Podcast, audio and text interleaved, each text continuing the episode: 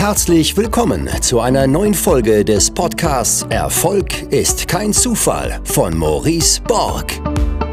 Du wirst in diesem Podcast von den Learnings erfolgreicher Unternehmer, Investoren und anderen inspirierenden Persönlichkeiten profitieren. In Experteninterviews bespricht Maurice Borg mit seinen Gästen das Wichtigste rund um die Themen Aktien, Immobilien, Steuern, Vermögensaufbau und Persönlichkeitsentwicklung. Und jetzt viel Spaß bei der neuen Folge.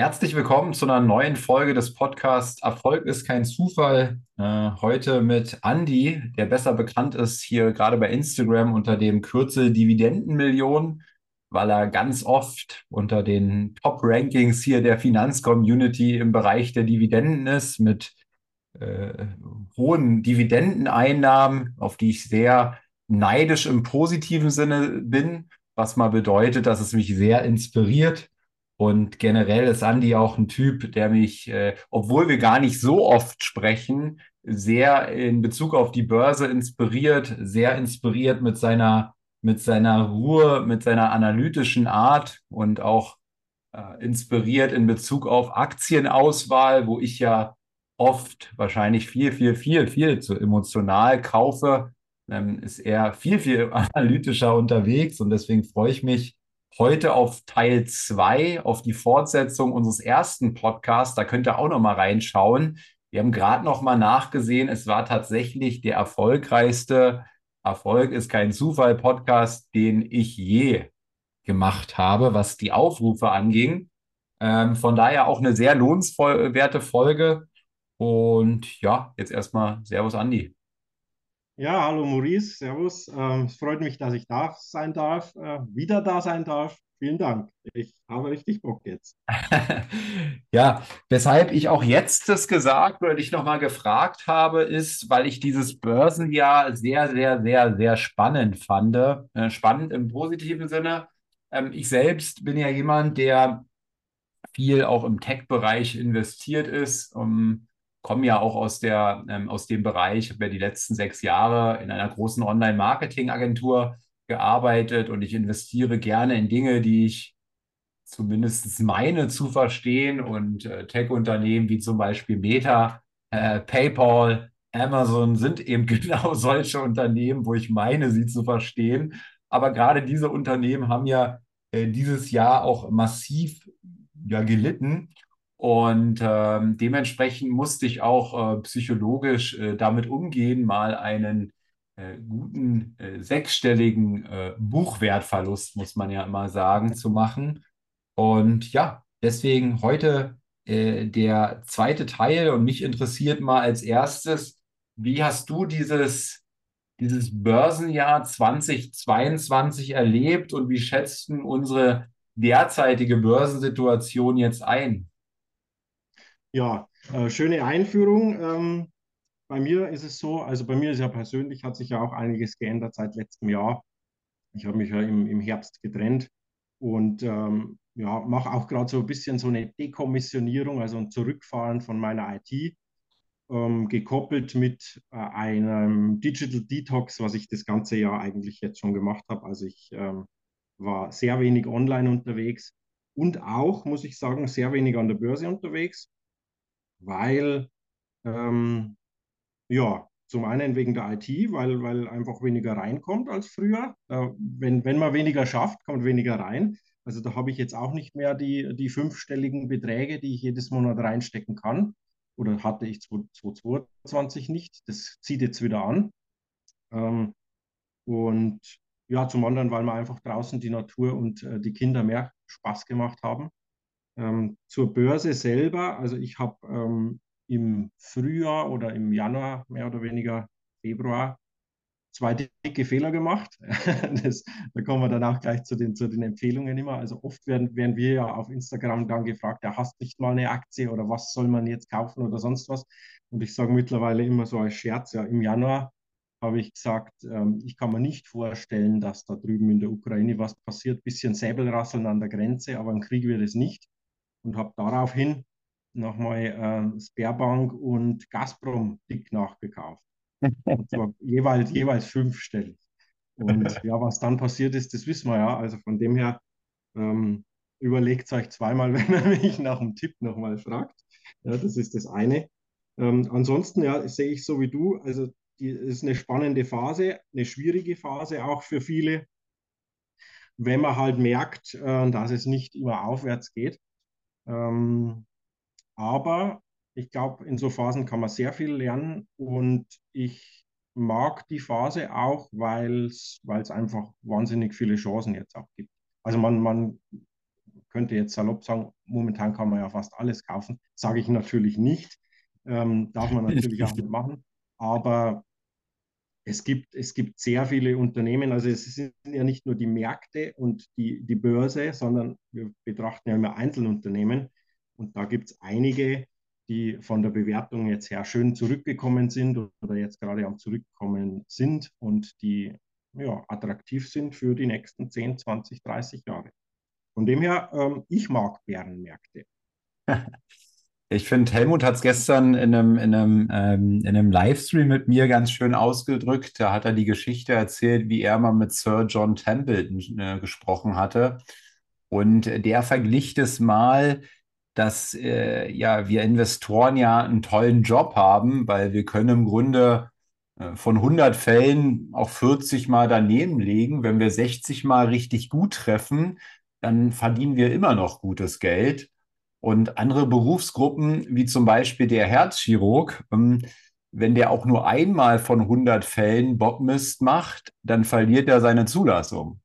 Ja. Äh, von daher brauchst du wahrscheinlich gar nicht so bescheiden sein, nur weil du mal zweimal dich jetzt hier in dem Fall vergriffen hast, ähm, ähm, äh, weil es ja immer noch reicht, wenn du in vielen anderen Fällen ähm, ganz, ganz gut triffst. Und äh, ich glaube, so schlecht bist wahrscheinlich auch gar nicht. Äh, hast du, hast du deine, ich sag mal, deine ganze äh, Depotauswertung in, in Portfolios-Performance zum Beispiel oder wie trackst du die? Hast du die mal verglichen? Ähm, teilweise ja, also ich äh, hole da auch ein bisschen aus. Wir haben ja ein bisschen Zeit. Ja. Ähm, und zwar, ich, ich stand eben vor der Situation, packe ich alles rein. Also dadurch, dass ich ja jetzt doch über 20 Jahre dabei bin. Ich habe mal geguckt, ich glaube, es sind mittlerweile knapp 5000, 5000 Transaktionen, die ich da einbuchen müsste. Ähm, habe ich ehrlich gesagt keine Lust, mich hinzusetzen. Ich habe mal angefangen mhm. und dann mhm. hochgerechnet, wie lange ich brauche. Ähm, Mache ich nicht. Dann gibt es natürlich das Argument, ja, aber heute kannst du da die PDFs reinlutschen. Ja, geht mit den aktuellen PDFs, aber wenn du dann welche anbringst von vor zehn Jahren, dann sind die anders strukturiert und die Programme können das wieder nicht. Habe mhm. ich auch getestet. Und ähm, also ich weiß aus eigenen Aufzeichnungen, dass ich ähm, Jahre, also ich sage mal, was waren das, sieben Jahre, zehn Jahre mal so, so bei 11 bis 13 Prozent Rendite lag, aber das ist ja jetzt egal. Ähm, und irgendwann habe ich für mich auch ein System gesucht, wie, wie kann ich äh, das tracken, wie kann ich sicher sein, dass ich mich nicht selber anlüge. Also ich bin ja einer, der versucht, den Markt zu schlagen, auch wenn man es nicht kann, ähm, angeblich. Und ähm, dann habe ich gesagt, ich mache die Strategie, die ich heute fahre, also das Beste aus den 20 Jahren, meiner Meinung nach, was ich jetzt mache, die mäßig. Und deshalb ein Grund für dieses Starterdepot war auch für mich transparent nochmal, das zu tracken und, und rauszukriegen, was, was ist langfristig die Rendite. Und ja, im Prinzip ist das, das Starterdepot voll im Portfolio Performance drin und das legt nach der gleichen Strategie an wie das große. Bloß im Großen habe ich halt diese 4000 Transaktionen, die, äh, die ich jetzt nicht, nicht mehr nacherfassen will, sage ich mal. Ja, ja, verstehe. Du hast noch angesprochen, dass du dieses Jahr äh, Digital Detox gemacht hast. Äh, das würde mir als alter Handy-Junkie auch mal ganz gut tun. Ähm, Junkie trifft es wirklich schon. Äh, ich merke, äh, wie ich oft so völlig intuitiv äh, schon zum, zum Handy greife. Ähm, Kannst du da einen Tipp geben? Wie, äh, wie hast du das gemeistert? Ich glaube, du warst ja nie so ganz so schlimm unterwegs, oder? Ja, doch. Also gerade so Instagram, so die erste Phase, wo ich, wo ich reingekommen bin und dann schaust dich ja auch erstmal um und abonnierst. Und ich hatte ja selber dann äh, 300 Leute abonniert, phasenweise. Und ja, die, die, die wissen schon, wie die die Apps schreiben. Ja, wenn dann der rote Ring, äh, Ring leuchtet und man draufdrückt. Und ich bin ja dann immer so einer, was du anfängst, machst fertig. Und dann habe ich halt wirklich einmal einen Tag damit verbracht, nur Stories von anderen zu schauen. Und dann irgendwann haben wir mir gedacht, okay, was machst du hier?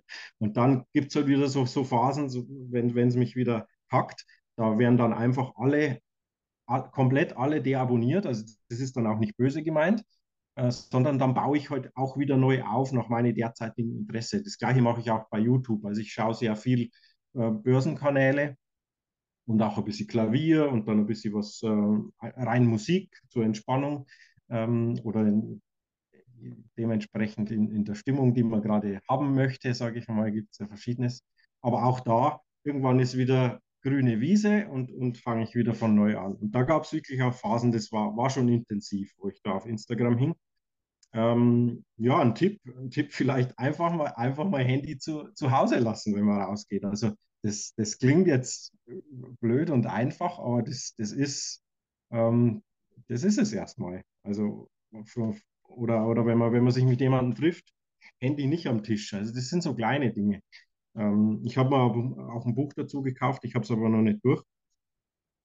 Ähm, wenn man dann wirklich rausgeht und das, und das mal nicht mitnimmt, es war bei mir auch schon so, es ist irgendwie komisch, es fehlt was. Ja, man ist ja heutzutage fast schon verwachsen mit dem Ding.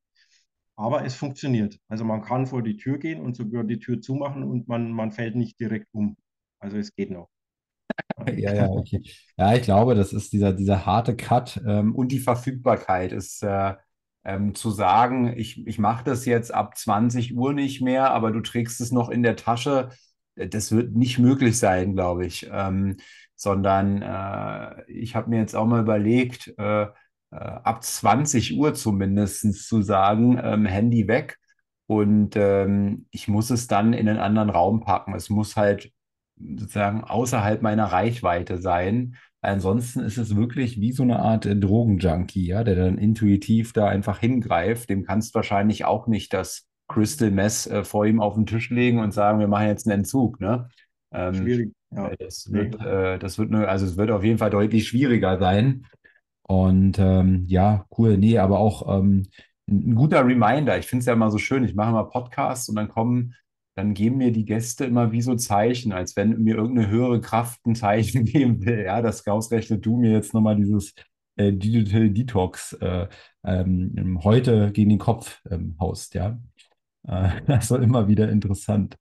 Ja, nee. Oder eins ist vielleicht auch noch, also es ist ja. immer schwierig, das zu beschreiben, wenn man es wenn intuitiv oder einfach so drin hat. Also ich habe zum Beispiel das Handy immer auf lautlos. Also das ist jetzt ähm, auch geschäftlich funktioniert auch, weil spätestens nach einer Stunde oder zwei sehe ich es dann und äh, das passt dann auch noch. Oder was, was ich wichtig finde in den ganzen Apps, dass man diese Benachrichtigungen auch ausschaltet. Ja, das, ist, das ist zwar erstmal schön, wenn man immer sofort benachrichtigt wird, aber will ich das? Nein, will ich nicht. Also ich habe jetzt ähm, im November auch Geburtstag gehabt und da war es dann irgendwann so viel. Und dann habe ich auch gesagt, irgendwann mittags habe ich dann gesagt, Moment mal, ähm, es ist mein Geburtstag und nicht der Geburtstag von meinem Handy. Und dann habe ich es halt ausgemacht und, und habe halt dann die ganzen Gratulanten ein, zwei Tage später mich erst bedankt. Ja, und, und auch da sind sie nicht gestorben. ja. ähm, genau. Ja, Karl, Karl Lagerfeld hat mal gesagt, wer Jogginghose trägt, hat die Kontrolle über sein Leben verloren. Ich würde tatsächlich sagen, wer Push-Nachrichten anhat, hat die Kontrolle über sein Leben verloren. Ja, das trifft es wahrscheinlich eher, ja. Ja, ja äh, kommen wir zurück zum Thema Börse ähm, und der aktuellen Börsensituation. Bist du denn jetzt jemand in so einer Phase, ähm, wo jetzt einiges schon wirklich nachgegeben hat, der, der jetzt am Kaufen ist, der konstant vielleicht auch über die Monate kauft oder der in Lauerstellung ist? Wie gehst du da vor? Ja, also grundsätzlich ist es so, also zur, zur Situation nochmal ganz kurz, was ich sagen wollte. Also einige sagen ja, wir haben jetzt eine erste Bodenbildung. Ja, ich mit meinen bescheidenen Charttechnikkenntnissen, wenn ich reinschaue, kann ich sagen, kann ich irgendwo vielleicht verstehen, vielleicht haben die recht. Ähm, andere sagen, ja, so der, der finale Washout, also diese Panik, die fehlt noch. Das sehe ich auch so. Also ich sehe auch so, dass, dass die, das Jahr über auch viel zu schnell immer noch mal hochgekauft wurde und dass so der richtige Dip jetzt nicht da war, das sehe ich auch. Also von jedem ein bisschen was, das ist immer einfach, macht man einfach. Äh, und unterm Strich, ich weiß, dass ich nichts weiß. Ja, da bin ich beim, äh, beim alten Sokrates. Und ähm, deshalb ähm, sage ich mir, weil eben dieses Timing, wann sind wir unten, wann sind wir oben, wahnsinnig schwierig ist, ähm, sage ich, ich investiere regelmäßig. So, das ist meine Grund, Grundstrategie. Also bisher war ja das auch wunderbar möglich mit, mit den ähm, Gewinnen aus der IT, dass ich da regelmäßig ähm, jeden Monat schön reinbuttern konnte, auch auf auch jede Monatsrate sozusagen auf mehrere Unternehmen dann wieder gestreut habe, zugekauft habe, hin und wieder neue Positionen aufgebaut habe. Und ähm, wie gesagt, 2022 war es ein bisschen ruhiger jetzt gerade über den Sommer. Und jetzt bin ich wieder in einer Phase, wo ich langsam wieder anfange, die Analysen ähm, aufzufrischen, meine Watchlist aufzufrischen. Und ja, ähm, nach einem Großauftrag jetzt über den Winter geht es dann im, wahrscheinlich im Januar, Februar wieder, wieder weiter mit investieren. Wie gesagt, regelmäßig ähm, meiner Meinung nach besser, als irgendwo jetzt da das Tief zu suchen oder im schlimmsten Fall immer voll draußen zu sein und zu warten, weil statistisch geht es halt hoch langfristig und wenn man draußen ist, verpasst man halt die guten Tage und da gibt es ja auch diese Auswertungen, wenn man die zehn besten Tage verpasst oder die zehn schlechtesten. Ähm, ja, das möchte ich halt nicht. Von dem her regelmäßig investieren ist für mich der bessere Weg.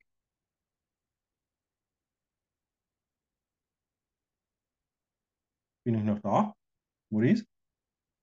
Ah ja, jetzt rede ich schon. Ich hatte noch, ich hatte ja auf Mute. Ich mache mal Mute, dass man meinen Atem vielleicht nicht so hört. Ähm, Oh, du okay. hast gesagt, ich habe hier, ich habe hier gerade das äh, neue Buch vom, vom Kohlekumpel, vom René, und da ist auch so eine, so eine Grafik mit abgedruckt vom, was ist das, S&P 500 vom Januar 2000 bis Dezember 2002. Ähm, also diese, diese Krisenzeit. Und äh, da ist ganz interessant, äh, in diesen Jahren, ähm, da geht es halt, wenn du dir die, den Verlauf mal ansiehst, da geht es quasi von links oben nach rechts unten, einmal runter. Aber in dieser Zeit gab es ähm, 1, 2, 3, 4, 5, 6 Gegenbewegungen, wo es zum Beispiel einmal plus 7,7 Prozent, dann wieder plus 8,6 Prozent, dann wieder plus 19 Prozent, plus 21 Prozent, plus 20 Prozent, plus 21. Aber es ging stetig immer runter, wenn du den, äh, dir das mal anschaust, kann ja jeder mal äh, sich selber angucken. Also der Gesamtmarkt ging in dieser Phase insgesamt bis minus 43 Prozent runter, aber trotzdem hattest du immer wieder so Gegenbewegungen gehabt, ne? Und ich finde, das zeigt, wie schwer es überhaupt ist, irgendwie mal zu begreifen, ähm, ja, wann ist denn jetzt der Punkt? Ja, wenn es dann einmal wieder plus 10 Prozent geht, ist jetzt diese, ist jetzt sozusagen, geht es jetzt wieder hoch oder nicht? Und diese Phase zeigt ganz klar, dass es nicht abzuschätzen ist, wann ist da, wann, wann da war dieser Punkt da, ja. Absolut. Ja, wie gesagt, also ich, ich sehe es auch so.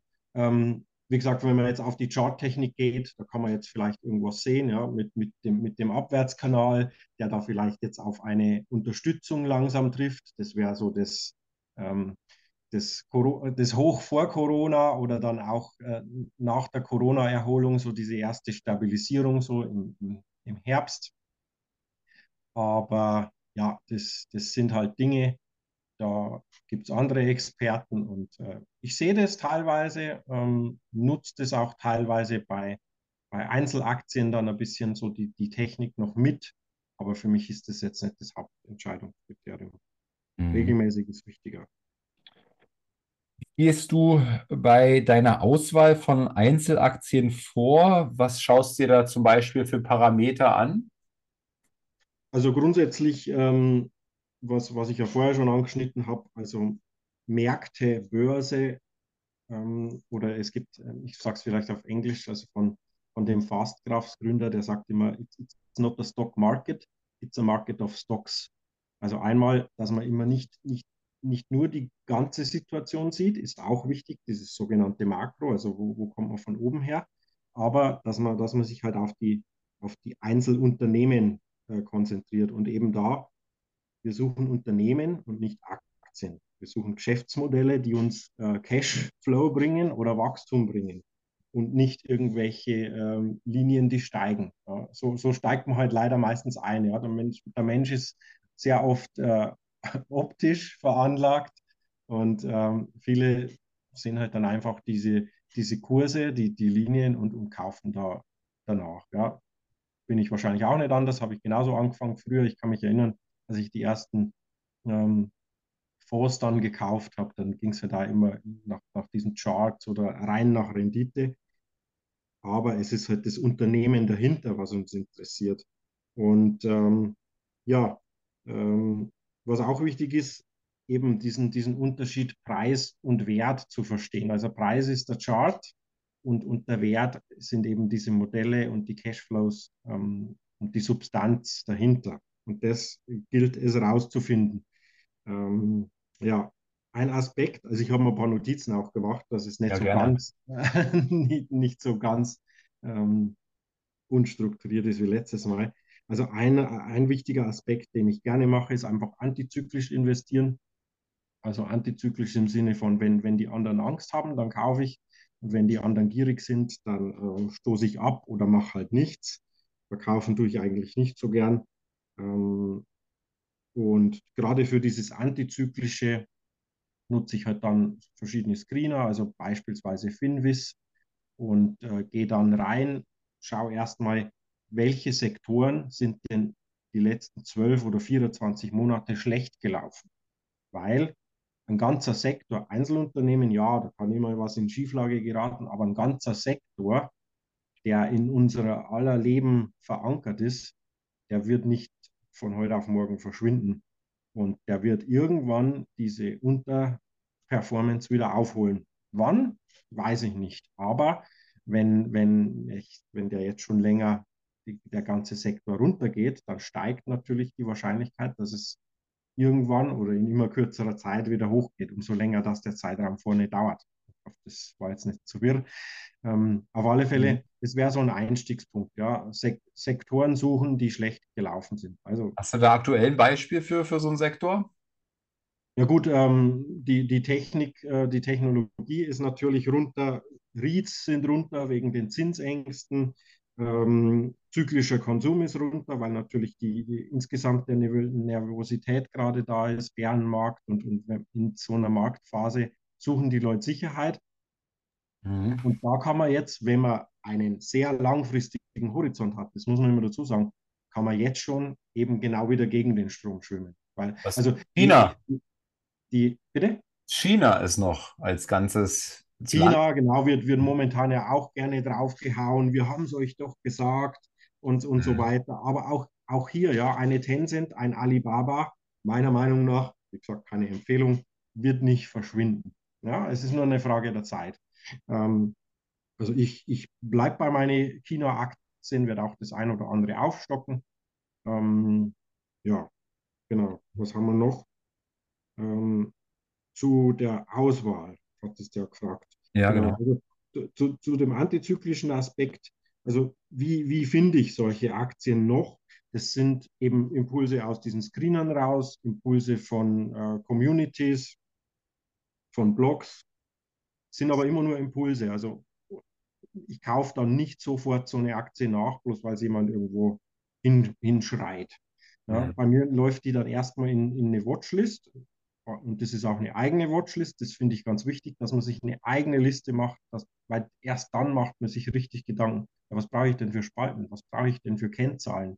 Welche Aktien kommen da rein? Und das wächst dann mit der Zeit an und es wird immer größer, wie das eigene Wissen, meiner Meinung nach. Und äh, in diese Watchlist kommen dann diese ganzen Impulse rein. Dann, um die Watchlist zu füllen, recherchiere ich natürlich, schlage die Kennzahlen nach, finde die News, finde ähm, zum Beispiel auch Diskussionen auf Seeking Alpha. Das ist eine Plattform, wo die Leute halt versuchen, Seeking Alpha, das heißt ja, versuche den Markt zu schlagen, mehr oder weniger, der Alpha. Und ähm, diese Diskussionen unter diesen Beiträgen auf Seeking Alpha, die finde ich sehr, sehr wichtig, sehr hilfreich, weil ich bisher den Eindruck habe, in den USA ist das, ist, ist das Thema Aktien und Börse viel, viel breiter wie bei uns. Also in Deutschland ist es ja mehr so German Angst und Börse ist böse, immer noch leider. ähm, Im Ausland oder international ist man da, denke ich, ein bisschen besser und, und mehr unterwegs. Und auf Seeking Alpha findet man halt dann oft so, einer schreibt einen Blogartikel und dann wird der so richtig zerlegt von den Kommentaren. Also die, die knüppeln sich da richtig. Und ich finde das immer sehr toll, weil ähm, da kriegt man halt dann die Gegenargumente auch gleich geliefert, kann sich alles aufschreiben, abwägen und ist für mich auch ein bisschen so ein Schutz, um was zu übersehen. Ja, weil wenn man selber jetzt recherchiert und googelt, ich meine, die Suchmaschinen, da wird man ja auch überfrachtet, da geht schnell mal was verloren. Aber in diesen äh, Seeking Alpha-Diskussionen zum Beispiel, da kriegt man es halt schon gefiltert. Da bringt jeder dann das Beste mit, jeder bringt seinen besten Knüppel und die hauen sich das an den Kopf. Und mhm.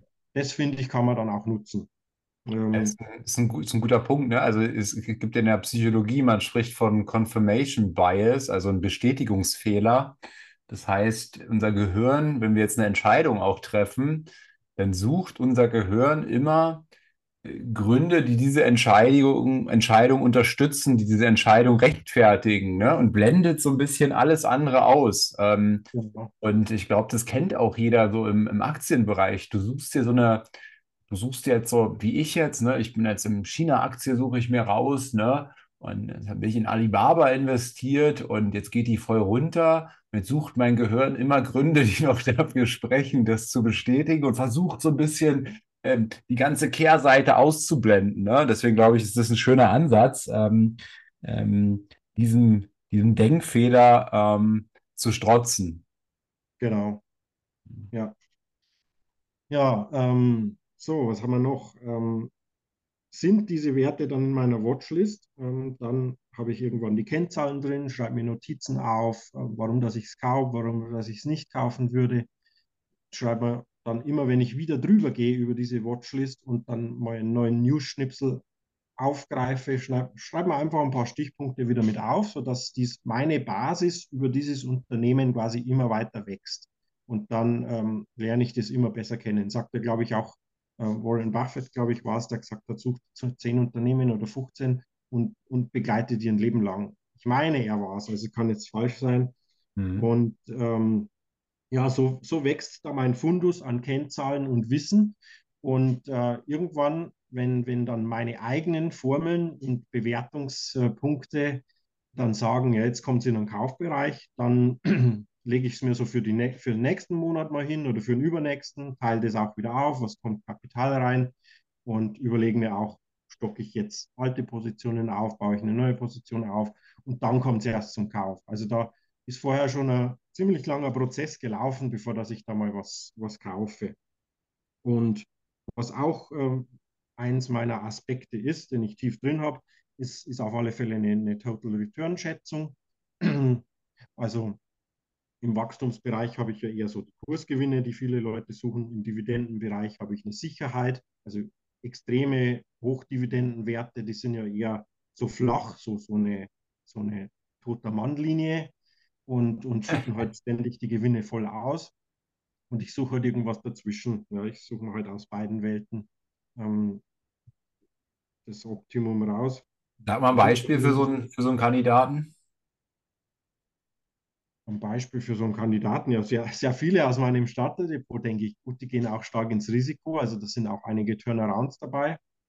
Aber nimm, nimm, eine, nimm eine Cisco beispielsweise. Also auch wieder hier keine, keine Empfehlung, ist jetzt ein hm. Technologiewert, schüttet aber auch ähm, Dividende aus. Also ich sage immer, wenn, wenn ein Unternehmen anfängt, irgendwo Start-up, verbrennt sie erstmal Geld, dann muss es die Kurve kriegen, ähm, wird irgendwann profitabel, wächst dann stark und irgendwann flacht, flacht dann auch das Wachstum ab und dann äh, wird man irgendwann zum Value-Unternehmen. Und dann gibt es halt vielleicht die nächst, den nächsten äh, Innovationszyklus. Ja, dann geht diese, es gibt ja dieses, dieses S-Kurvenmodell. Ich weiß nicht, ob du das kennst, wahrscheinlich. Ja, dann ja, kannst du das besser erklären. Und ich suche halt die, die in der, äh, in der Mitte sind. Ähm, also ich gehe jetzt nicht voll in das Startup, ich gehe aber jetzt auch nicht voll in das Value-Unternehmen, wenn alles gut läuft, muss ich dazu sagen. Also ich würde jetzt nicht ähm, im, im Normalbetrieb eine Johnson Johnson und Procter Gamble kaufen, sage ich auch ganz offen, weil mir die ähm, zu langweilig sind. Aber auch hier muss man, muss man aufpassen. Ähm, sind sehr gute Unternehmen, aber ich suche ja, mehr, ja Überrendite. Ich will ja den Markt schlagen. Also gebe ich mich damit, was die liefern, erstmal nicht zurecht. Aber wenn es wieder einen Skandal gibt, also was bei Johnson Johnson, glaube ich, war es, mit diesem äh, Gift im Babypulver oder irgendeine Substanz, ja, dann ist der Wert runtergegangen, wie wenn das Unternehmen jetzt gleich pleite ist. Die haben aber tausende von Produkten und nicht nur dieses eine. Da gibt es mhm. dann die, ähm, die Strafzahlungen. Also es, ist, es klingt jetzt alles sehr salopp und äh, also es ist eine schlimme Sache. Es ist immer eine schlimme Sache, was da passiert. Aber wir reden ja heute über Börse. Und ähm, das Unternehmen wird weiter existieren und dann sehe ich mir heute das an, wenn es mal ein Quartal schlechte Zahlen hat oder wenn es mal einen Skandal gibt, dann sage ich, ist das bedrohend für das ganze Unternehmen oder nur für den Geschäftsbereich oder nur temporär? Und dann kaufe ich auch in so richtige Value- und Substanzwerte rein, stoße aber die dann auch teilweise wieder ab, wenn die dann wieder ein bisschen überschießen bei der Erholung. Also das hatte ich letztes Jahr, da habe ich zum Beispiel dann Johnson Johnson und Procter Gamble auch verkauft, weil die halt dann sehr gut gelaufen sind eine Zeit lang. So, jetzt glaube ich, bin ich wieder irgendwo davon galoppiert. Ja, äh, fand ich jetzt ganz spannend, was du gesagt hast. Das ist ja Börse und das muss man vielleicht ein bisschen trennen. Ähm, äh, wie stehst du so zu dem, zu der, zu, ich sag mal, zu der Ethik? Äh, wie, wie, inwiefern spielt die eine Rolle an der Börse für dich? Ähm, gute Frage. Also ich habe ähm, von Waffen und so weiter habe ich mich getrennt, weil ich sage, die Welt braucht keine Waffen, ist auch romantisch naiv, das weiß ich, aber äh, ich hatte früher zum Beispiel Rheinmetall und die habe ich irgendwann dann weg. Ähm, womit ich kein Problem habe, ist zum Beispiel äh, Tabak oder, oder anderer Konsum, wie jetzt äh, innovativ äh, Industrial Properties, die ja in die ja Cannabishallen vermieten, sage ich jetzt mal salopp und kurz, oder alles, was mit Alkohol zu tun hat, weil meiner Meinung nach der Mensch das mehr oder weniger schon äh, in der eigenen Hand hat, zu entscheiden, ob er jetzt das konsumiert oder nicht. Sicher, man wird beeinflusst durch die Werbung und so weiter, aber ähm, ich habe ja selber Alkohol getrunken, ich habe selber auch mal ein, zwei Jahre geraucht. Ich war zwar nie aktiver Raucher, weil ich habe mich da immer selber ausgetrickst. Ich habe dann, ich habe den, äh, den Kollegen Zigarettenschachteln aus der Grenzzone äh, Deutschland-Tschechei oder Stangen mit eingekauft, habe die denen verkauft und habe dann für den vergünstigsten Preis immer fleißig mitgeraucht. Und so habe ich mich quasi bis ich selbst, ähm, selbst überlistet, weil ich habe mir ja nie selbst Zigaretten gekauft, also war ich kein Raucher. Aber faktisch, faktisch habe ich eine halbe Schachtel am Tag geraucht. Dann habe ich gesagt, hey, brauche ich das? Nee, brauche ich nicht und habe von einem Tag am anderen da auch entschieden, das nicht mehr zu machen. Ich bin halt dann so mit raus, einfach als Pause und ich bin halt dann zehn Meter daneben gestanden und habe frische Luft geschnappt, mehr oder weniger frische Luft. Also meiner Meinung nach ist es eine Entscheidung, das zu tun oder nicht zu tun. Mhm. Und ähm, von dem her ist eben die Tabakbranche für mich äh, sehr interessantes Feld. Ja, also gerade so äh, hatte ich auch gestern auf dem Schirm wieder, auch hier keine Empfehlung, Altria, da sieht man wunderbares Beispiel, sieht man wieder diese, äh, diesen Unterschied zwischen Preis und Wert. Ja, Preis, wenn man den Kurs ansieht, das läuft seit Jahren ähm, seitwärts oder, oder abwärts, der Kurs. Und äh, der Wert des Unternehmens, was ich jetzt am, am Cashflow festmache oder an den Gewinnen, der ist halt wie ein Schnürchen von links unten nach rechts oben. All die Jahre auch, wo der Kurs jetzt äh, seitwärts lief. Und äh, so, so Dinge ähm, gefallen mir halt als Investor. Dann hast du angesprochen, individuelle Watchlist. Ähm, da ist natürlich jetzt die spannende Frage, ob du uns da mal einen Einblick in deine Watchlist, in deine individuelle Watchlist geben kannst. Äh, was steht da ganz oben drauf? Äh, das sind jetzt 300 Werte drin, Maurice. Also 300, jetzt, wow. Ja, also 300 Unternehmen, da steht aber dann auch eben drin, dieses Unternehmen werde ich nie kaufen. Aber dann ist es für mich einfach der Merker, wenn ich später senil in zehn Jahren wieder irgendwann über das Unternehmen falle, dann lese ich halt, halt die Notizen, warum das ich es gerade nicht mache. Also da sind auch Negativpunkte quasi, Negativ-Watchlisten-Einträge drin. Aber es müssten so, so 300 jetzt sein. Aber ja, es sollte jetzt auch nur Spaß sein. Also grundsätzlich für die Watchlist, wie gesagt, in den Sektoren fischen, die, die unter Druck stehen. Ähm, zyklischer Konsum, also ich habe gestern auch nochmal frisch geschaut, so die letzten zwölf Monate. Auf, auf Finvis gibt es den Menüpunkt Groups und dann kann man sich anschauen, was ist da One Year Performance und dann suche ich mir die tiefroten raus. Also die, die waren ja jetzt laut dem Screener zyklischer Konsum, weil gerade alle Angst haben, dass alles pleite geht. Ähm, Einzelhändler, wie zum Beispiel Einzelhändler, Mode, ähm, die Technik ist runter, die Reads sind runter, äh, Communication Services sind runter. Ähm, und da, auch da keine Empfehlung, es langsam Sinn machen, in die Dinge reinzugehen.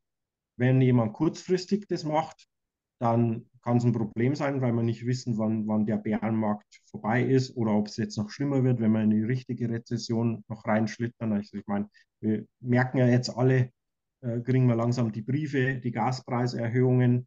Ähm, Gaststätten oder Unternehmen müssen die Energiekosten auch draufschlagen. Alles wird teurer. Also das wird noch eine Weile gehen. Da haben wir da so ein, so teilweise Überlappungseffekte, teilweise auch Verschiebungseffekte nach hinten.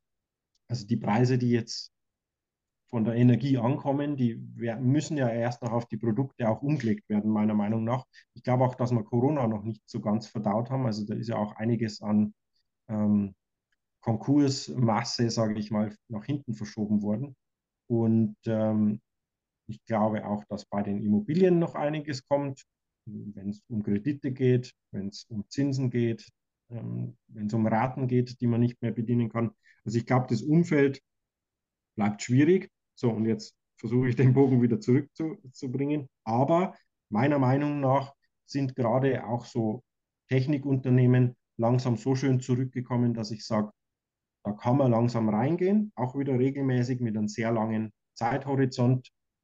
Ich sage mal, ein Nasdaq-Indice wird sich in 30 Jahren erholt haben. Ich glaube, da bin ich jetzt relativ sicher.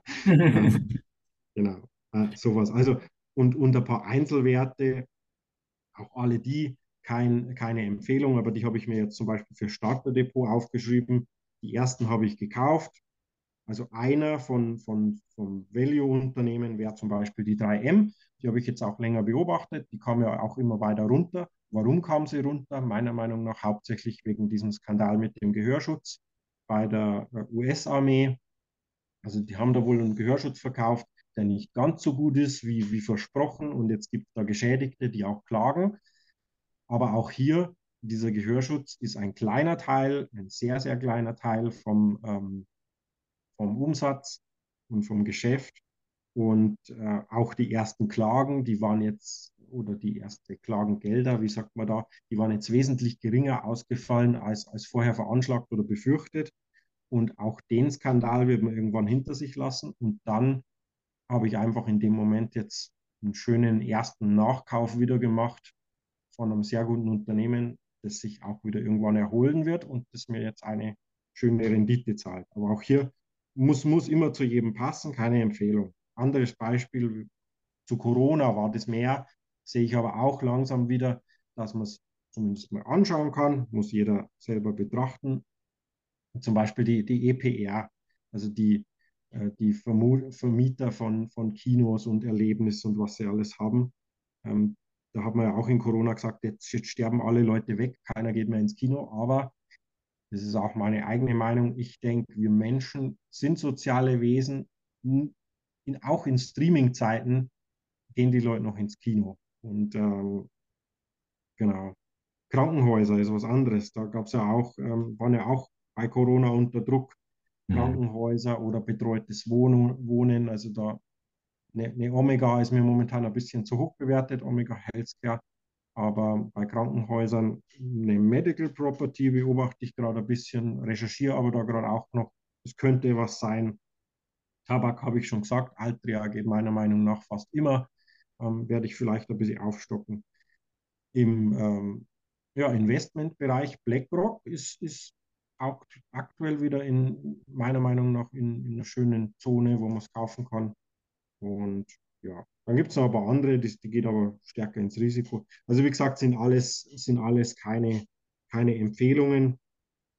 Aber das wären ein paar so Beispiele. Also man muss halt, man muss halt einfach ähm, auch nachdenken, was äh, ist, sind die jetzt gefährdet insgesamt oder ist es nur temporär? Und meistens ist es einfach nur temporär. Also da, wenn man gewisse Kennzahlen anschaut, dann man wird nie absolute Sicherheit finden, wenn man Rendite sucht. Rendite ist Risiko. Aber wenn man gut streut und wenn man nach System arbeitet und seine Kennzahlen anschaut, dann ähm, ja, findet man zumindest relative Sicherheit. Ja, cool. Danke, dass du da auch so einen, so einen, so einen kleinen Einblick gibst. Äh, äh selbstverständlich ohne, äh, ähm, äh, ohne Empfehlungscharakter hier. Ähm, aber ich finde es trotzdem nett, wenn man über, ja, über so eine Dinge auch sprechen und diskutieren kann. Äh, ähm, ja, aber am Ende sollte es immer klar sein, dass keiner blind nachkauft und sich immer ein eigenes Bild macht. Aber ähm, sicherlich dennoch äh, schadet dieser Hinweis nicht, weil es ja nicht immer wieder passiert auch. Ähm, ich habe noch mal ein anderes Thema. Äh, du, du hast gesagt, du hast von deiner Situation ge gesprochen. Du bist ja auch selbstständig und ähm, hast da auch von, von Zeiten gesprochen, wo es, äh, wo, wo die Einkünfte dann einfach weniger da sind. Ähm, ich habe ja selber ein Jahr jetzt äh, oder in diesem Jahr eine Entscheidung getroffen, einen, einen, einen Job noch ähm, aufzugeben, der mir irgendwie jährlich weiß ich nicht, in, in der Spitze bis zu 250.000 Euro gebracht hat.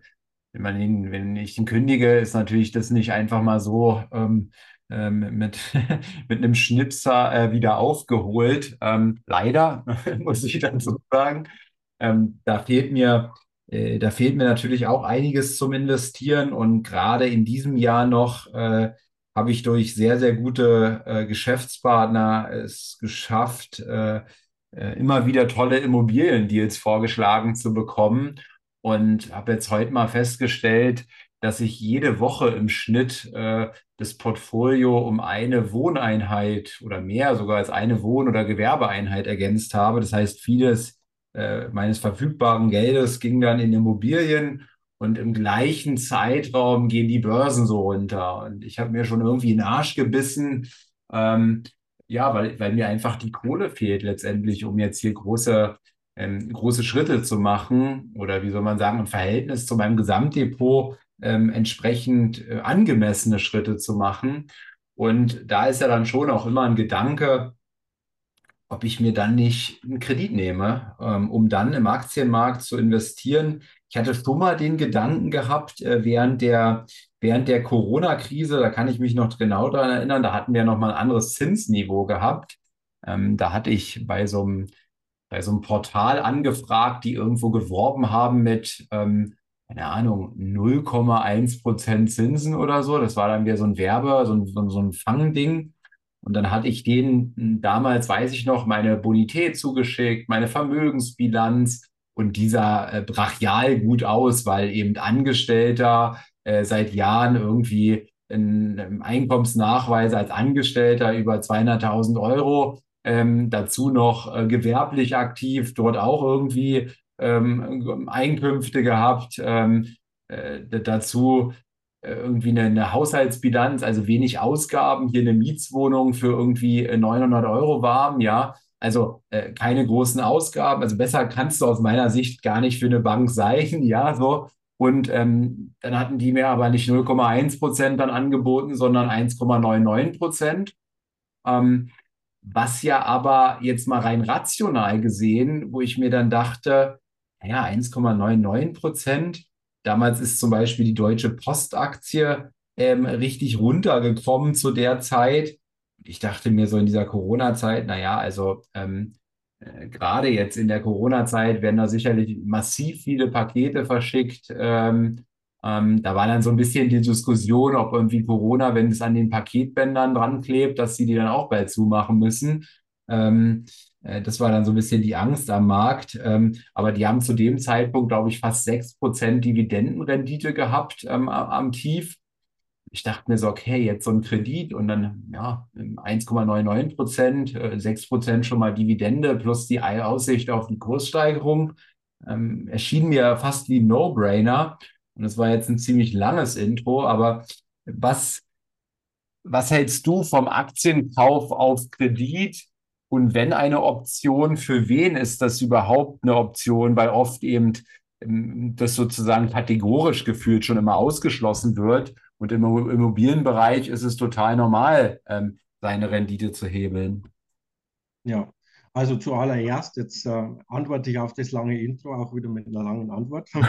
Also zuallererst auch dir noch einmal Glückwunsch an der Stelle zu deinen Immobilien. Also es ist ein mega Ergebnis. Da bin ja ich auch meilenweit davon entfernt. Ich habe ja auch ähm, 2022 eigentlich mir als Ziel, eigentlich das Ziel gesetzt, meine erste Immobilie zu kaufen. Habe es aber dann verworfen und mich auf andere Dinge fokussiert.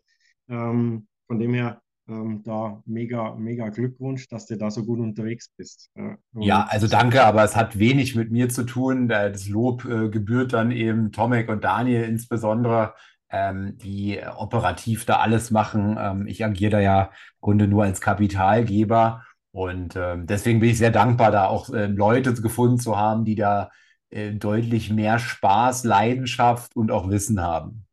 Ja, genau. Ja, und ähm, ja, zu den Krediten. Ähm, niemals machen, ja, äh, hört man ja immer. Und ähm, ich, ähm, man, man kennt es ja auch, ich glaube, ich habe es ja letztes Mal gesagt, auch zu diesen Extremen, immer zu extremen Aussagen, niemals machen oder keiner kann den Markt schlagen. Also ich halte von Extremen nichts. Extreme sind nicht nachhaltig. Ähm, historisch ist es bei uns vermutlich, also dieses keine Aktien kaufen auf Kredit ist meiner Meinung nach auch ein bisschen ein deutsches Thema. Es wird nämlich im Ausland durchaus mehr gemacht. Da habe ich mal Statistik gelesen. Ich habe es gestern versucht wiederzufinden, habe es aber nicht gefunden. Ähm, aber, also nochmal vor dem Aber, faktisch sind Aktien bzw. Unternehmen, haben wir ja gesagt, auch Sachwerte, wie Immobilien auch. Also viele von meinen REITs zum Beispiel sind ja im Grunde ein, ein Topf aus Immobilien, wenn man so will. Aber das große Aber sind halt äh, sehr hohe Risiken. Also wenn man so einen Kredit aufnehmen will, dann verlangt die Bank Sicherheiten und wenn man dann als Sicherheit im schlimmsten Fall noch das Depot hinterlegt und dieses dann schwankt, wie in so einer Phase wie jetzt, die man nicht vorhersehen konnte, dann muss man halt schnell nachbesichern und äh, dann wird es halt bei dem einen oder anderen schon eng. Also ähm, oder der Zins steigt, weil man einen Vari variablen Zins vereinbart hat und keinen festen. Also so Dinge, also es hat schon seine, seine Berechtigung, dass man sagt, das nicht machen, weil eben die Börse schwankt. Ähm, und ja, wenn man dann einmal die Rate nicht mehr bedienen kann, ja, dann kann man es auflösen. Und ähm, also man sollte nie irgendwo in, in eine Bedrängnis kommen als, als Investor in Aktien, dass man was verkaufen muss, dass man in eine Zwangssituation kommt. Und wenn man so einen Kredit eingeht, mhm. dann geht man aber in die Richtung, eben aus diesen äh, Risiken mit Besicherung und so weiter. Ähm, ich, ich selber habe kleinen Anteil ähm, auf Kredit, weil ich sage, ähm, eben von meiner Situation, du hast es ja gerade auch geschildert, ähm, ich kann mit meinen heutigen Cashflows diese Kreditraten, die sind da eher gering, die kann ich zehnfach decken. Und diese Cashflows, die kommen auch aus unterschiedlichen Bereichen. Also die kommen aus der IT, die kommen aus Dividenden, kommen aus älteren Anlagen. Und ich musste auch für meinen Kredit beispielsweise keine Sicherheit hinterlegen. Warum? Ich habe mal gefragt, weil bei meiner Bank, die haben vielleicht auch ein bisschen ähm, ja, Schönreden dann gewesen, ähm, weil ich halt in, in, der höchsten Bonität bin. Und deshalb brauche ich auch für einen Wertpapierkredit bis zu einer gewissen Größe natürlich keine Sicherheit hinterlegen. Und dann hatte ich eben auch so Gedanken, so quasi ja diese, diese 0,x Prozent oder 1 Prozent, 2 Prozent pro Anno, kann ich die machen an der Börse. Also ich würde mir jetzt auch da, wie du es gesagt hast, nicht ein Unternehmen anschauen, sondern halt ähm, dann mehrere, auch hier wieder streuen. Also für, für 90, 95 Prozent der Leute würde ich sagen, macht es nicht, es auf keinen Fall, weil es zu riskant ist. Wenn man 20 Jahre unterwegs ist und seine Cashflows, seine Einnahmen, seine Ausgaben sehr gut kennt und, und die ganzen Risiken halt äh, streichen oder minimieren kann, dann ähm, ja, kann man kann es vielleicht schon machen dann sollte man es wahrscheinlich sogar machen, äh, wenn man das Ziel hat, äh, die bestmögliche Eigenkapitalrendite zu erzielen. Um, um auch da zu hebeln, ja. Aber ja, auch da, also ich persönlich würde jetzt nie, wenn, wenn wir über Aktien sprechen, über 20 Prozent Fremdkapital oder so drüber gehen. Ah, ja. Ähm, ja, das würde ich jetzt nicht machen. Und äh, ja, Jetzt neigt sich ja das, das Jahr dem Ende zu. Ähm, da finde ich es allgemein mal eine spannende Frage. Äh, was waren für dich die wichtigsten Learnings? Du hast ja schon auch von, ähm, von harten Umstellungen in deinem Leben ähm, gesprochen, also Thema Trennung, ähm, Learnings vielleicht an der Börse, Learnings an, in deinem Leben. Einfach schlichtweg, was, was fällt dir äh, was fällt dir bei der Frage, oder was kommt dir da in den Sinn, was waren deine wichtigsten Learnings zu 22? Ich will das gar nicht nur, nur auf die Börse beziehen. Ja, das fand ich eine, eine sehr spannende Frage, auch, auch eine schwierigere Frage wie jetzt so eine fachliche. Ähm, habe versucht, mir was aufzuschreiben, aber ich weiß nicht, ob es so ganz passt. Also eins ist äh, sicher, weil ich im, im Privaten ähm, auch an einer oder anderer Stelle enttäuscht wurde, auch nochmal so quasi, du kannst dich wirklich nur auf dich selber verlassen. Also gerade in so Phasen, wo es ein bisschen schwieriger wird. Also da gab es ein paar Situationen, wo mich dann Leute haben hängen lassen. Und also das ist, das ist einfach eins, das, das geht auch in, in die Selbstständigkeit rein, wenn wir vielleicht noch drüber sprechen. Einfach mach, mach dein eigenes Ding, verlass dich nur auf dich selber und, und auch wenn du mit anderen zusammenarbeitest, Vertrauen ja, aber immer, immer mal ein bisschen so ein Anker, so ein Anker-Misstrauen noch behalten. So quasi, was, was könnte passieren, wenn nicht? Ja, wenn, wenn, wenn der das nicht liefert, was er versprochen hat. Sowas, äh, was heißt das dann für meine Situation? Also da habe ich nochmal lernen müssen, ähm, dass man da ein bisschen genauer hinschaut, dass man da eben nicht 100% ins Vertrauen geht. Ähm, auch wenn ich natürlich schon ein Mensch bin, der, der das gerne macht, der gern eigentlich ins Vertrauen geht, aber ich muss eben dieses Jahr nochmal lernen. Das, das wäre vielleicht so ein, ein Punkt. Mhm. Ein anderer Punkt, ähm, was, was viele wahrscheinlich dieses Jahr gelernt haben, also ich hatte ja vorhin den Spruch schon gesagt, Säbelrasseln ja, äh, Krieg nein, ähm, erwarte das Undenkbare. Ja, also auch da ähm, überleg dir, was, was wäre das, könnte was wäre das Schlimmste, was passieren kann. Also das ist auch ein bisschen so aus, aus der Philosophie raus, ja, was ähm, also Carnegie ist, wenn wir auf die Bücher kommen, dann so ein Punkt. Was ist das Schlimmste, was passieren kann? Was macht es mit mir? Wie kann ich das abwenden? Und einfach noch, wenn es noch so unwahrscheinlich ist, was passiert, wenn es trotzdem eintritt? was heißt es für mich und wie gehe ich damit, damit um? Und wenn man nämlich sich vorher schon Gedanken gemacht hat, dann ist man in der Situation, wenn es wirklich kommt, dann einfach vorbereitet und sicherer und, und nicht mehr so emotional, wie, wie wenn es einen jetzt kalt erwischt. Ja, und mhm. ansonsten ähm, zu der ganzen Umstellungsphase, wo ich jetzt drin bin, auch Heilungsphase, einfach ähm, weg von, von, weg von IT, weg von ähm, dem Digitalen, also lebt aktiv im Jetzt. Ähm, das Leben genießen, keine Sorgen machen, egal was gerade ist, versuchen. Es ist jetzt, äh, es ist jetzt leicht dahergesagt, aber einfach mal rausgehen in die Natur, durch den Wald gehen, auf eine Wiese gehen, Blick schweifen lassen, eine Wanderung machen, ist egal was. Einfach mal die Sachen vergessen oder aktiv nicht, sich keine Sorgen machen. Und, und ja, man ist, man ist genau richtig und äh, man ist genug.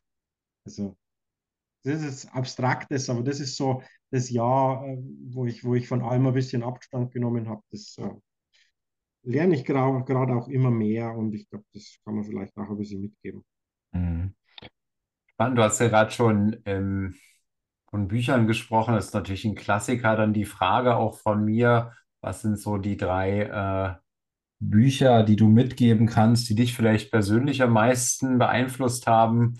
gerade hast du ja eine Technik aus dem Buch äh, Sorge dich, ich lebe von Dale Carnegie ähm, so ein Stück weit beschrieben.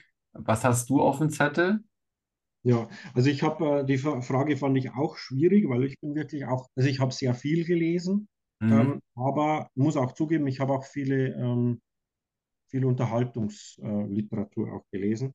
Und diese ganzen Börsenbücher oder, oder, ähm, oder auch ähm, Coaching oder, oder ja, Lebens, Lebensweisheiten, da hole ich, hole ich gerade ganz viel auch erst nach. Also, aber was du jetzt äh, gesagt hast, Dale Carnegie, das denke ich, hat mich schon beeinflusst. Das äh, Sorge dich nicht lebe oder bestätigt. Also viele Sachen sind ja auch aus dem Elternhaus, aus der Kindheit hoffentlich, wenn man in so einem Umfeld aufwachsen darf, auch hier viel Dankbarkeit, sind da schon verankert. Aber dieses Buch war einfach, hat es nochmal ein bisschen klarer, glaube ich, gebracht und, und auch schöne, konkrete Beispiele gebracht und auch nochmal viel Bestätigung gebracht. Also, dass man einfach sagt, ähm, hey, du, kann, du kannst jetzt, du hast irgendein Thema, du kannst in den Keller gehen und dich verstecken oder du sagst halt einfach, okay, kann ich das beeinflussen? Und wenn nein, dann kümmere ich mich um, um mein eigenes Zeug, was ich beeinflussen kann und mache das so gut wie es geht. Und die anderen Dinge, ja, die, die, die schiebe ich äh, zur Seite oder gehe halt durch. Gestern habe ich auch auf, auf Instagram, glaube ich, einen schönen Spruch gelesen vom, vom Churchill. Mhm. Ähm, der hat ja, glaube ich, gesagt, wenn du durch die Hölle gehst, ja, geh halt einfach weiter, weil dann kann es nur besser werden. Ja. Also ähm, schau nicht links und rechts, wo es brennt, sondern schau halt, dass du schnell wieder rauskommst oder, oder, oder geh weiter, mach einen Schritt nach dem anderen. So die Dinge. Also um, um nicht zu ausufern zu werden. Also Carnegie ist, ist eine super Adresse. Strelicki zum, zum Beispiel habe ich noch vor mir, den, den Big Five for Life oder Mhm. das, das Kaffee am Rande des Universums, glaube ich, heißt es, oder? Oder am, Der Welt, ja. des Der Welt. Universums. Kurz verwechselt. Das war das mit dem Handtuch, das andere. Oder was, was ich glaube ich auch, habe ich angelesen, ähm, sind so die Stoiker. Ja? Seneca Mhm. oder Marc Aurel, wo man einfach mh, lernt, vielleicht ein bisschen sich selber im großen Ganzen zu sehen und auch zu sagen, okay, kann ich das Äußere jetzt beeinflussen und, oder kann ich es nicht? Und einfach so ein bisschen Gelassenheit oder Geruhsamkeit zu finden. Also ich glaube, insgesamt ist es keine schlechte Idee, so, so mit, mit der frühen Philosophie sich auch zu beschäftigen. Also da habe ich, ähm, das wäre aber jetzt ein Hörbuch, habe ich ein Hörbuch mal gehört, als ich noch mehr im Auto unterwegs war. Es war mit Harald Lesch tatsächlich, also mit einem, mit dem, mit einem der Professoren an der Max-Planck-Uni in, in München spricht. Und da trinken sie dann immer schön einen Wein und sprechen über die ganzen alten Philosophen, über die Vorsokratiker, über Platoniker und alles Mögliche, was es da gegeben hat, bis in die Neuzeit. Also es ist sehr spannend, einfach mal als Impulse zum Nachdenken und auch wieder weiter recherchieren und lernen. Ähm, das ist sicher keine dumme Idee. Also das wäre so der erste Punkt aus dem Bereich Leben. Ähm, aus dem Bereich Finanzen, die habe ich aber auch recht spät gelesen und das war dann für mich eher auch so noch eine Bestätigung, ist äh, Rich Dad Poor Dad natürlich von Kiyosaki. Ähm, Finde ich ein sehr gutes Buch, äh, wobei mir der Kollege Kiyosaki äh, immer mehr abstruser wird. Also hat er dann eine Weile eine, eine Goldwelle jetzt geritten, jetzt reitet er die Kryptowelle ein bisschen mit. Also wie so ein Fähnchen im Wind. Also wenn man das Buch dann liest und dann auch Renditen liest von, von irgendwelchen Mietrenditen von, von 8 bis 12 Prozent, glaube ich, was da drin standen, die hat man halt heute jetzt nicht in der heutigen Situation. Ja, also muss man sich ja auch weiter bewegen. Aber grundsätzlich dieses äh, Eigen Zeit für Geld oder investieren, so diese Unternehmertum, die Dinge, die da drin stehen, das, das sind schon sehr wertvoll. Ähm, was auch aus dem Bereich sehr wertvoll ist, das Buch ist, ist Der reichste Mann von Babylon, glaube ich, heißt Das äh, fand ich auch sehr spannend, auch in einem historischen Kontext, ein bisschen verpackt in, in einer Geschichte mal äh, zu lesen und dann diese, diese, sage mal, so Finanzgesetze dann, die er ja rausformuliert. Und da waren sehr, sehr viele, ich glaube fast alle bis auf eins, auch nochmal Bestätigung für mich, dass ich sagte, okay, das habe ich eigentlich schon verinnerlicht. Da bin ich nicht so falsch.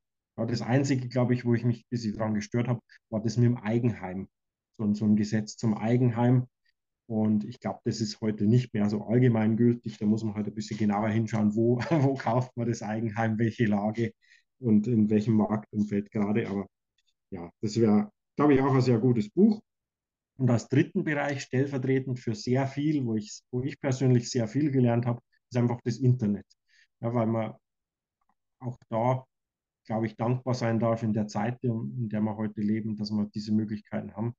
Also wenn man da oft Berichte hört, eben vom Warren Buffett wieder, wo die dann irgendwelche äh, Journale durch, durchgearbeitet haben und, und durchgestrichen haben und markiert haben. Also da sind wir natürlich heute im Internet, sei es mit Finanzen, Kennzahlen oder sonst was, das ist alles viel einfacher oder eben auch Fachwissen. Ich kann jede Kennzahl nachschlagen oder, oder Diskussionen lesen, ähm, Auszüge aus Fachbüchern mir, mir ranlesen, wo ich mir Zeit spare. Also da einfach als, als, als letztes einfach. Da bin ich dem Internet dankbar oder den heutigen Zeiten, ja, dass, ich, dass ich das nutzen kann. Ja, coole, coole Tipps dabei ähm, zum Thema Stoiker.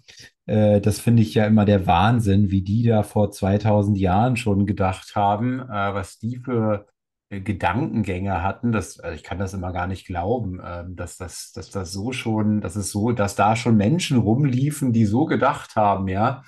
Ähm, da habe ich noch einen guten Tipp, das nennt sich Invicto, das Buch. Ähm, das ist äh, so, ein, so ein rotes, äh, so ein rotes Cover.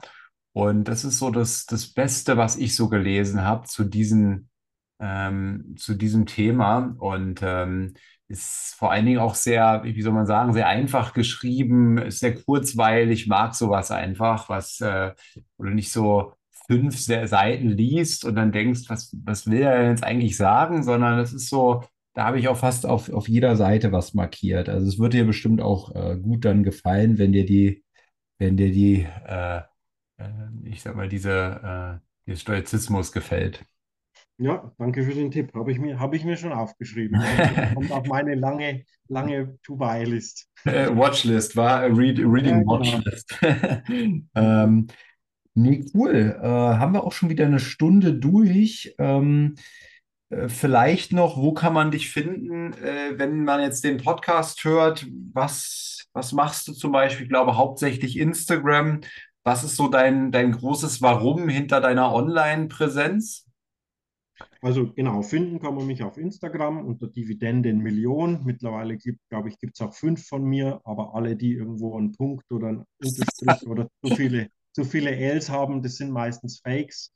Und ähm, ja, ich werde auch immer, immer mehr angeschrieben, hey, da läuft wieder ein, ein Duplikat von dir rum. Dann sage ich aber immer, ja, ich sehe ihn nicht, weil der mich blockiert natürlich, dass ich ihn nicht melden kann. Also einfach bitte, wenn man so, so Leute sieht, einfach die Falschen melden. Und ja, die, äh, die Motivation ist einfach, dass ich vor allem junge Leute für, für die Börse begeistere, ähm, motivieren und inspirieren, aufzeigen, was, was möglich ist. Ja?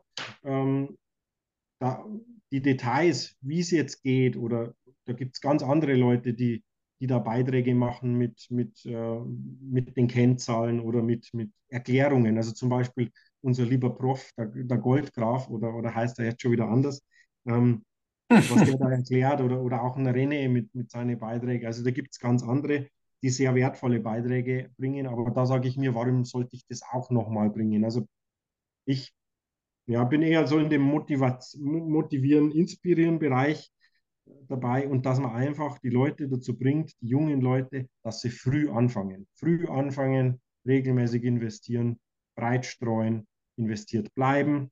Ähm, nie ganz drin, nie ganz draußen. Ähm, nicht vorschnell verkaufen, einfach dass man langfristig Spaß an, am Investieren findet und hat und behält. Ja, nee, ähm, irgendeinen Gedanken hatte ich gerade noch, der ist mir wieder entfallen. Wenn ich äh, immer nichts direkt aufschreibe hier, dann vergesse ich das immer. Ähm, muss wahrscheinlich jetzt langsam am Alter liegen. Ähm, äh, nee, war wieder sehr, sehr cool. Ähm, Freut mich, dass du dir die Zeit genommen hast. Und ach so, jetzt weiß ich's. Äh, Dividendenmillionen. Äh, ich weiß noch, äh, die erste Podcast-Folge Ich glaube, da warst du bei etwa 3000 Euro durchschnittlich Dividende. Das heißt, das ist wahrscheinlich schon anderthalb Jahre her, unsere Folge. Ähm, sind die Dividenden bei dir weiter gestiegen? Hm, Ja, das sind sie. Ich kann einmal, mal, Moment, ich schaue mal ganz, ganz frisch, weil du es bist, schaue ich ganz frisch nach. Ja, ja, Ähm, ist ja immer so eine schöne Vorstellung ähm, für jeden, glaube ich, sich da so ein bisschen reinzudenken, irgendwie 3000 Euro ähm, äh, monatlich durch Dividenden zu bekommen. Äh, Genau. Also, also im Prinzip ist es so, ich habe ähm, ich habe ja jetzt ungefähr ein, ein Jahr Instagram-Pause gemacht und deshalb ist es auch recht einfach, wenn man auf mein Profil geht. Der zweite oder dritte Post ist noch Dividenden 2021 Recap quasi. Anschauen, was ist da gelaufen und die Schätzung auf 2022. Und da hatte ich, glaube ich, eine Schätzung drin, 2020, dass ich im Jahr äh, 40 erreiche. Die haben wir ein bisschen übererfüllt. Also dieses Jahr werde ich äh, Stand heute 45.299,73 Cent einnehmen an Dividenden. Und ähm, der beste Monat war der Juni mit 6.616,50. Ähm, da gab es eine, eine schöne äh, Sonderzahlung von Lionel Basel, so ein Chemie, Chemieunternehmen, sage ich mal salopp. Und glaube auch noch ein zweites. Ja, die Chinesen fallen da natürlich rein in den Juni Ping An und China Mobile. Und die Überlagerung von diesen Effekten hat dazu geführt, dass das dann der beste Monat war. Und äh, ja, Schnitt kann man sich ausrechnen, sollte damit dann bald über der 4 sein. Ja, und für nächstes Jahr peile ich mal die 50 an, weil so viel kann ich jetzt nicht nachkaufen aktuell. Ähm, reinvestiert wird teilweise. Und von dem her ein, ein, ein konservatives Ziel für 2023 mit, mit 50.000 netto. Und wie fühlt sich das für dich an? Ja, natürlich geil. Ja, kann ja auch sein. Manch, manchmal ist es ja so, ähm, äh, man setzt sich Ziele im Leben. Ich habe letztens ein Interview mit dem äh, Modeunternehmer Philipp Plein äh, ähm, gehört und ähm, er sagte, naja, bei, bei Träumen ist es ja so, dass die Verwirklichung, also der Weg quasi zur Verwirklichung eines Traumes, das ist eigentlich die schöne Zeit. Wenn man ihn dann tatsächlich verwirklicht hat, dann verplatzt es oft so. Ähm, und äh, könnte ja auch sein, dass das dann hier an der Stelle so ist, dass du das sozusagen gar nicht mehr so, ähm, so in der Dankbarkeit fühlst, sondern das ist so wie, ja, ist normal, ob das jetzt drei oder 4.000 sind, ist dann auch Latte. nee, nee, so ist es nicht. Also wie Ja. du sagst, also ich bin, bin schon jemand, der, der oft in der Dankbarkeit ist und da ähm, sehe ich ja jetzt auch die Situation jetzt dieses Jahr. Ich versuche ja gerade ein bisschen das auszuprobieren, loszulassen und, und, und, und äh, zu schauen, geht's denn? Ja, könnt, könnte ich denn schon voll davon leben? Und ähm, das ist wirklich auch ein Lernprozess, dieses Loslassen und zu sagen, okay, ich verzichte jetzt wirklich auf, auf diese fünfstelligen IT-Umsätze, sondern mache halt mal nichts und Mhm. äh, verlasse mich auf das Kapital an der Stelle und, und schaue, wie das funktioniert und schiebe dann auch mal zwischen Konten hin und her und so weiter. Ist auch äh, in dem, in dem Sinne ein spannendes Jahr. Und ansonsten, ja, langweilig wird es ja nicht. Also wenn man ein Ziel erreicht hat, dann muss man sich halt das nächste setzen. Ganz, äh, ganz nach unserer, unserem Ruf, ja, immer mehr, mehr, mehr, der böse Aktionär. Ähm, wobei man ja bei mir, ich habe es ja schon das eine oder andere gesagt, mal gesagt, also bei mir ist es wirklich so, ich bin jetzt keiner, der im großen Luxus lebt und ich möchte es auch nicht. Ich mache ganz gern Urlaub, esse jetzt nicht das schlechteste Essen, denke ich. Da achte ich schon drauf, dass das gesund ist und, und ähm, von, von einer guten Quelle stammt. Aber ansonsten brauche ich nicht viel zum Leben. Ganz im Gegenteil, es wird eigentlich immer weniger. Also ich bin an allen Bereichen am Ausmisten gerade dieses Jahr gewesen. Und aber mir macht trotzdem dieses Wachstum Spaß. Ja? Wachstum in der Persönlichkeit, Wachstum an der Börse und Wachstum insgesamt im, im Vermögen natürlich, aber eigentlich nicht für mich, sondern eben, weil ich es für andere Zwecke einsetzen will. Da habe ich ja schon gesagt, soll ja irgendwann die Stiftung entstehen. Und äh, ja, da mache ich ja mit, mit Naturschutz und ähm, im sozialen Bereich will ich ja noch viel mehr machen. Cool, Andi, dann äh, ja, besten Dank, dass du heute die Zeit genommen hast äh, für diese Nikolaus-Folge. Und ähm, danke im Übrigen auch, äh, dass du, dass du bei, bei die wichtigste Stunde teilnimmst, äh, Teil des Netzwerks bist, äh, dass du auch immer wieder Vertrauen mir schenkst, wenn ich eine neue verrückte Reiseidee mal auf den Kopf stelle, dass du dir da Zeit nimmst, auch als Vater. Ich weiß, äh, dass es sicherlich nicht immer einfach ist. Also äh, dafür auch vielen Dank und äh, mal schauen, wann wir die nächste Folge machen. Ob wir dann ja. vielleicht im nächsten oder im übernächsten Jahr mal wieder ein Update machen. Vielleicht im nächsten, das ist doch ganz cool. Und mal schauen, ähm, ja, ob du dein Ziel erreicht hast, was du heute ähm, auch nochmal verfestigt hast hier im Podcast. Ja, also auch äh, von meiner Seite herzlichen Dank. Es hat sehr viel Spaß gemacht. Und auch zu DWS ganz kurz, also auch danke an dich für dieses äh, super tolle Umfeld. Also wir waren ja äh, gemeinsam in Südtirol, also diese Reise werde ich echt nie, nie, nie vergessen. Das war wirklich eine der, der besten Reisen in meinem Leben. Ähm, mit der langen Wanderung, wo ich auch über persönliche Grenzen hinausgegangen bin. Also die Leute waren wirklich sehr nett zu mir, die wollten mich mitschleifen und, und man geht ja nie allein am Berg, sage ich mal, und deshalb wollten sie mich nicht allein lassen. Und ich habe aber dann so die letzten steilen Meter dann immer gesagt, hey, ich komme hoch, aber in meinem Tempo. Geht einfach voraus, ihr stresst mich, wenn ich an jeder, an jeder Kurve da Pause machen muss. Und am Schluss bin ich dann wirklich hochgekrabbelt und ich war dann oben. Ähm, also mega Reise und danke für das Umfeld, wo ich äh, Teil sein darf. Und ich freue mich natürlich auf die nächste Folge irgendwann. Das geht, äh, das geht natürlich runter wie Öl äh, hier gerade. äh, danke dafür und ja, danke an euch, dass ihr zugehört habt. Die Bitte auch immer den Podcast zu bewerten. Ähm, ja, wir leben in einer Welt, in der irgendwie Bewertungen gefühlt immer alles sind. Ähm, deswegen kurz bei Spotify die Zeit nehmen, die Bewertungssterne anzuklicken oder im Apple Podcast da kann man sogar auch ein paar liebe Worte hinschreiben.